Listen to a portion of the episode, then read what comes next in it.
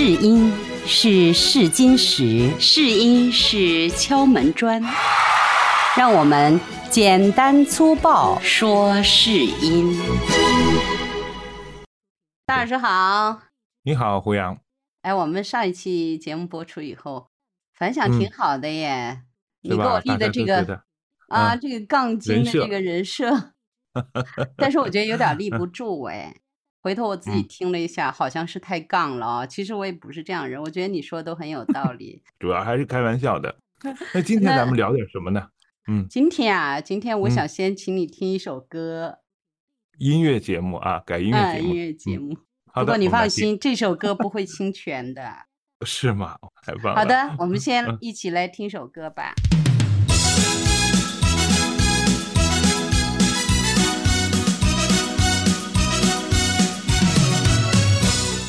啊，来来来来来，几位大人请坐啊，请坐啊，来来来来来，来来来来来，几位大人请快坐，不对不对，来来来来来来来来，嗯，不对，嗯，来来来来来，几位大人快请坐，快请坐啊，来来来来来，几位大人请坐啊，请坐。啊，来来来来来来。来来来来来来来来来来来来来来来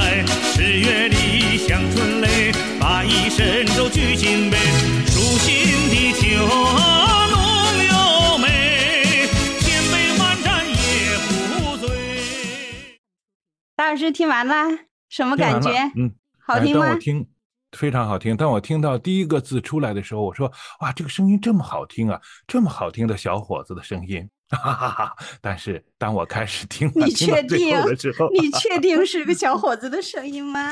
我确定，非常确定。好吧。呃，那我可以给听众朋友们解释一下哈，这是我就还没有上市的一一部新书里边录的一个店家小二的声音，因为之前呢全部都是用的各种各样角色音，但是当我去模拟一个店小二，又是古代的那店小二的声音的时候，你会发现嘛，找不到这个声音了。我就多次调试自己声音位置，用哪个声音位置去发，才能表现出那种小二的热情，见人下菜碟儿的那种状态，这样就由此来了这个来来来来来来来来来来，就这种状况。大老师特别认真，是当时我听了以后我还挺感动的。其实好几种状态，我觉得都有小二的感觉。对，但是完全不一样，声音位置是不一样的。为什么会这样呢？哈？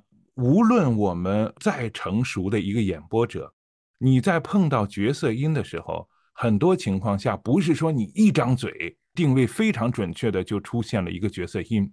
作为我这种已经播了十年的这种人，但是还在找一个角色的状态，那么作为初学者或者是经验没那么丰富的人，他更要找这种角色的状态。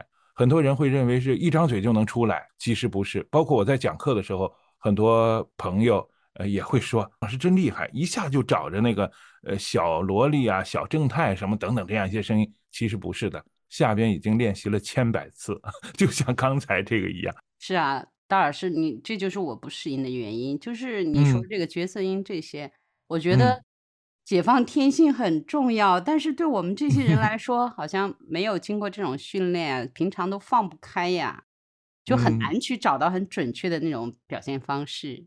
从我的角度上来说呢，就好像还是练的少，这就让我想起来了。咱们上期节目出来之后啊，在我的那个听众留言里边啊，说的是他特别认可你，他也不愿意，对，不愿意 试音啊。我代表了一部分人的心声。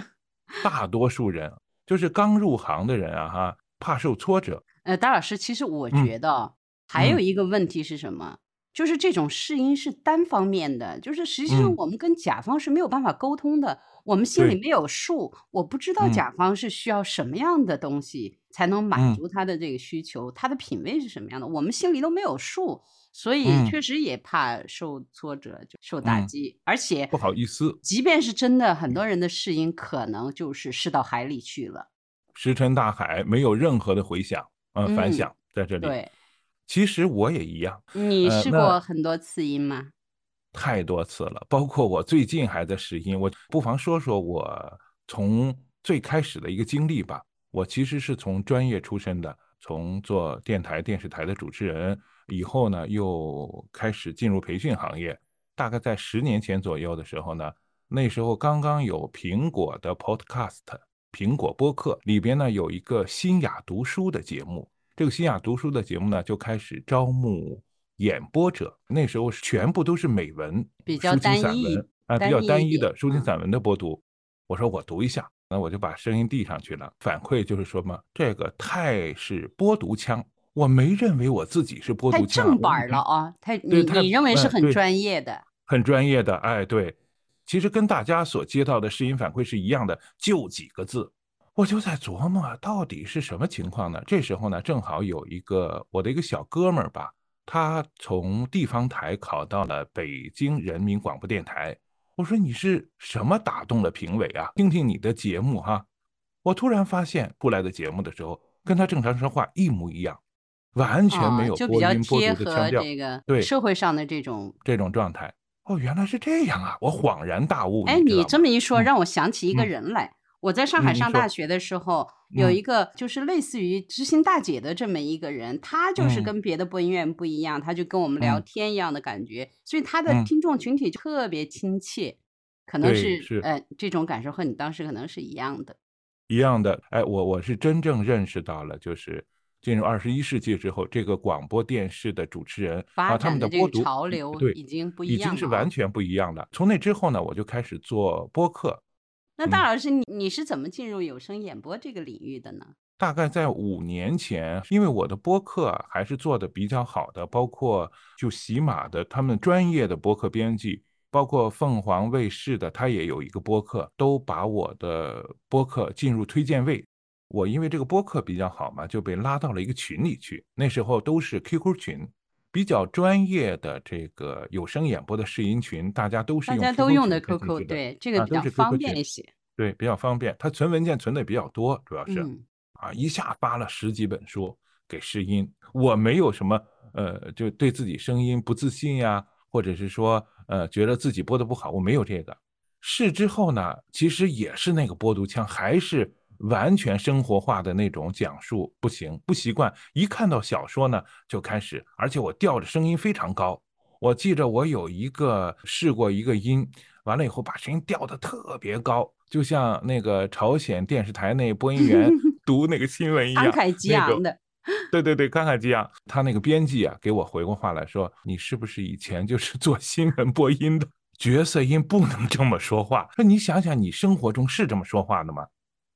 我说可能不是吧，接着随便拿了一句角色音，哇，一下我一听，啊，对啊，这就是我们生活中说话的状态啊！我突然有一种顿悟，把你的任督二脉给你打通了，是吧？打通了，哎，打通了，打通了。但是知道怎么说，也知道应该怎么说，但是说出来还不像样，嗯，两码事，确实是两码。之后就试了啊，两三百个音，那我就希望得到这样一种认可，也希望在平台上。我也能读出小说，也能两三百个音啊，大老师，嗯，这个太需要毅力了。对呀，天天试，有时候一天都是十五六个。我的天呐，嗯，算你狠。所以就试了这么多音。有一次，我的第一篇嗯，就是读一个养生文六遍，倒腾来回倒腾了六遍啊，就是不要演播腔啊。我说算了吧，看来这个也过不去，因为读的太熟了，六遍了，几乎没减。呃，一进入之后。哇，就开始，而且雪片般的飞来了，是吧？但踏入之后，好多这种小编编辑就开始给你递本子，就你的资源变得特别的多，你的可选择性也变得特别的多，所以进入这个窗户就被你打开了。哎，对了，后来就有一个编辑就比较欣赏我播悬疑，还有这种修仙武打的。给了我好多本书，那么我的有声演播呢，也是从这儿开始，一直都没有断。那么最近也是编辑递给我的一个稿子，不妨咱们也拿给大家听一听这个多人剧里边的一个邪魅狂狷的小国国王。你连累晋穆至如此难堪的境地，那相公早不知对你成见如何，你却还想着要带那无言的孩子稳居晋国。你却还想着要带那无言的孩子稳居晋国。晋穆此人，你不嫁也得嫁。丫头，你不要太任性。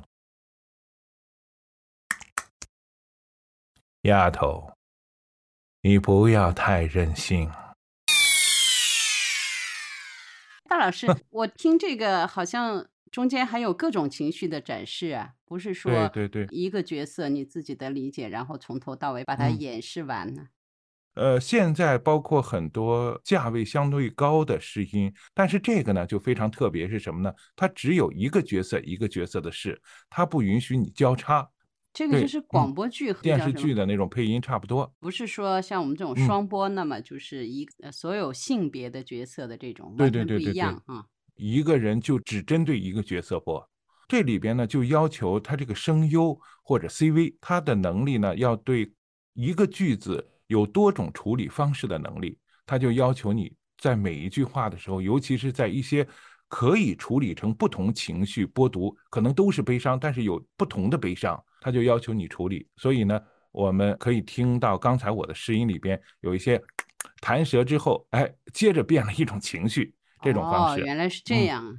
对对对，好的，这就是今天我们这个从我的经历啊去谈试音啊。如果听众朋友啊在试音过程中有什么问题的话，也可以发到我们的邮箱中来，是不是？我们也可以解答一下。